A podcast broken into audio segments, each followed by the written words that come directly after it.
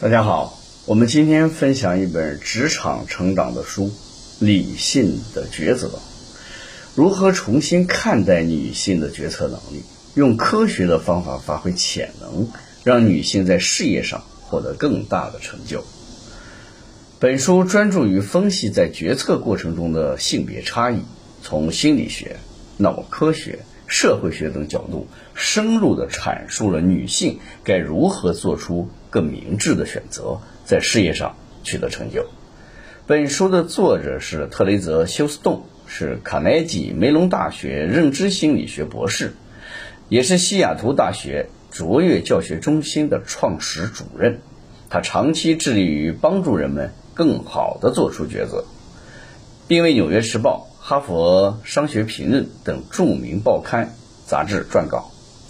本书的核心内容有三个部分：外界对于女性的偏见，这是第一个部分；第二个部分是事实上女性在决策中的表现；第三个部分，女性怎样做才能让决策更高效。《理性的决策》这本书的精髓部分是重新看待女性的决策能力，以科学的方法。使其发挥潜能，获得更大的成功。我们通过几个部分来认知这个外界对于女性的认知。第一个是凭大家都认为女性是凭第六感来做决定，她们优柔寡断，缺乏自信，压力下难以做出正确的决定。而实际上的女性是什么？实际上，女性更相信数据。决断的这个能力和男性是相同的，他从来不盲目的自信，压力下决策比男性更理性。那让女性做出更理性决策，如何让他们做到更有理性的决策呢？他们相信直觉，同时全面的思考问题，而且会学会自我肯定，根据各种场景的不不同来调节自己的自信心。而且重新看待各种压力，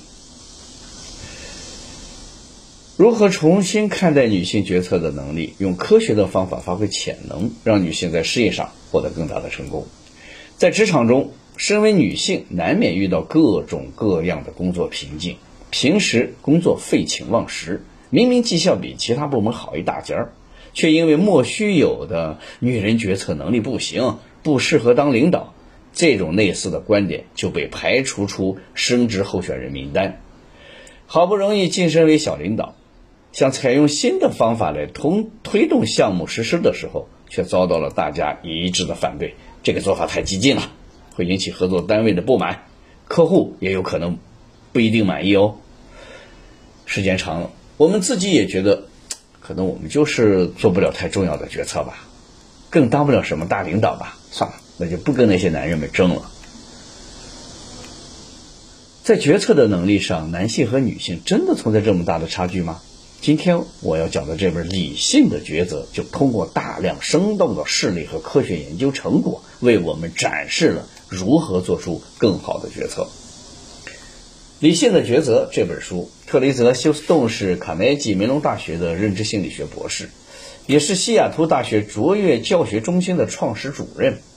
帮助大量的女性实现决策能力的升级。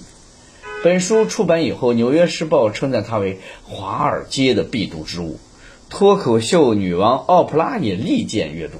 可以说，在提高决策方面，这是一本深入浅出又通俗易懂，能提升实战能力的呕心沥血之作。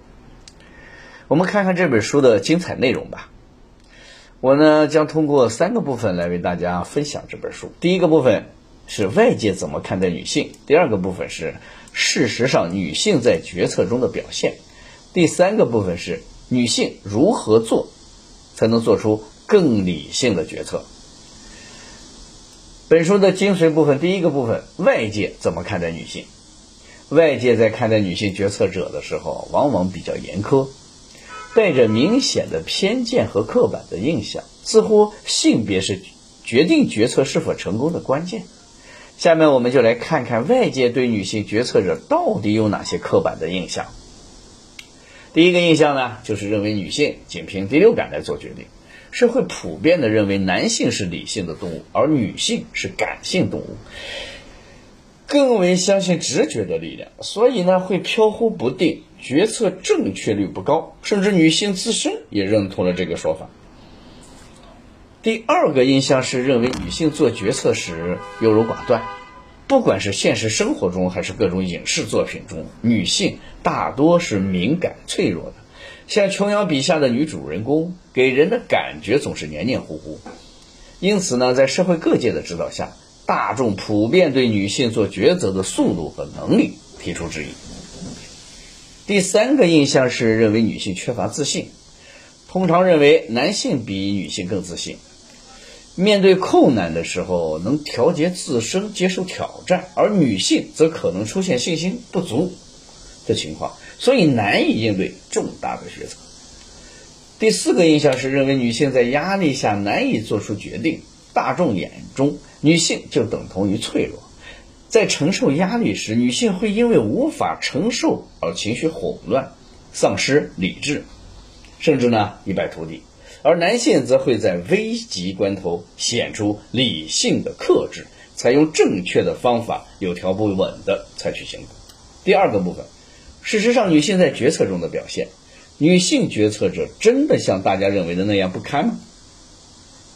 大量的科学研究发现，和社会的偏见相反，女性在决策中的表现不但不差劲，反而还有很多优势。下面我们来看看这些优势到底是什么。首先呢，相对于男性来说，女性更相信数据。英国利兹大学的研究发现，女性更倾向于分析。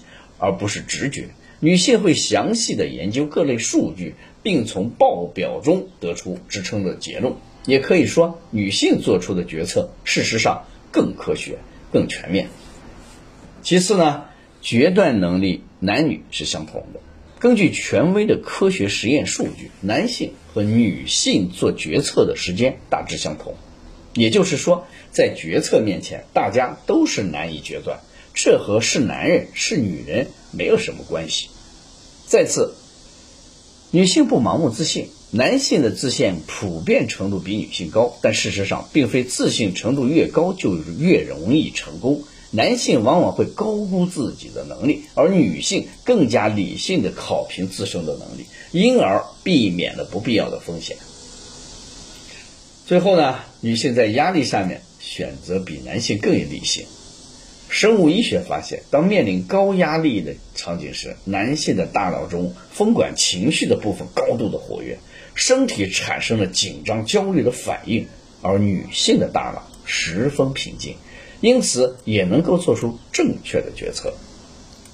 第三个部分呢，女性是如何做出理性决策的？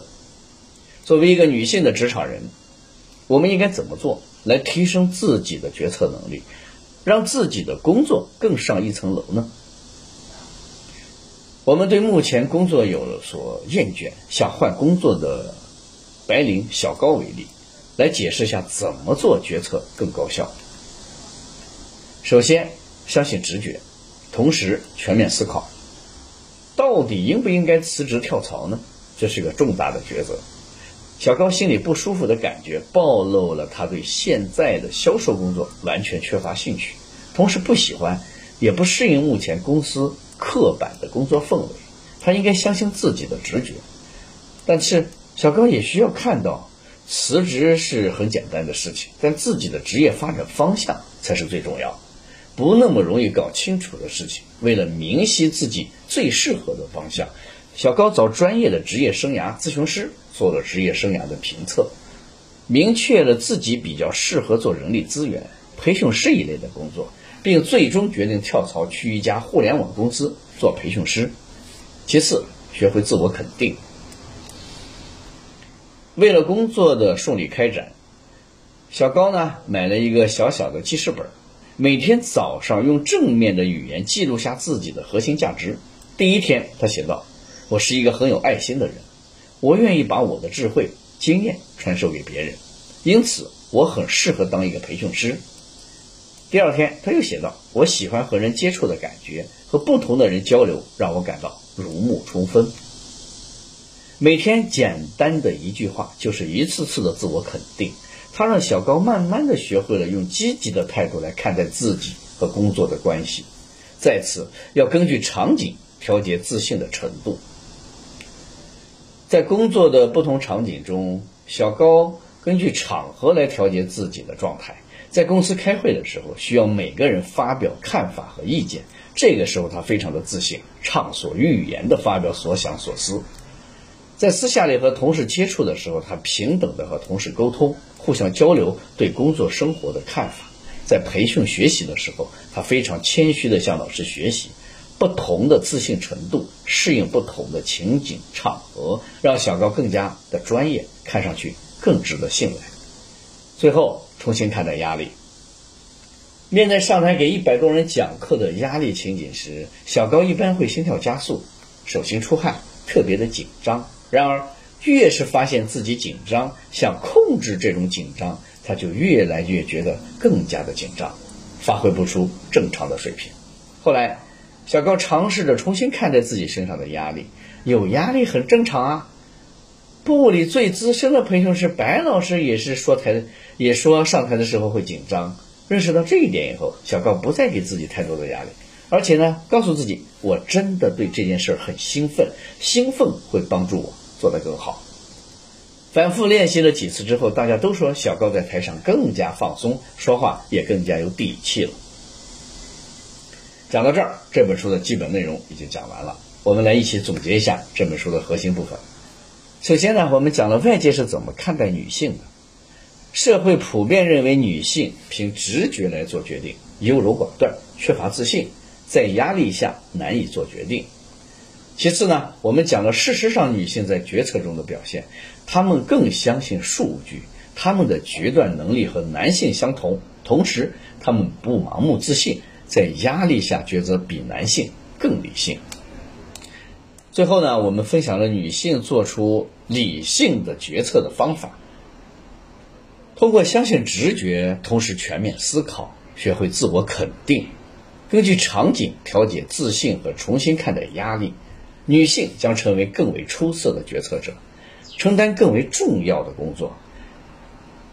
以上呢就是这本书《理性的抉择》这本主要内容部分。希望广大的女性朋友们重新发现自己的价值，勤加练习技巧，成就更辉煌的自我。好了，以上就是我们今天这本书的全部内容。每天一本书，成长一点点。恭喜你！又听完了一本书，我们明天见。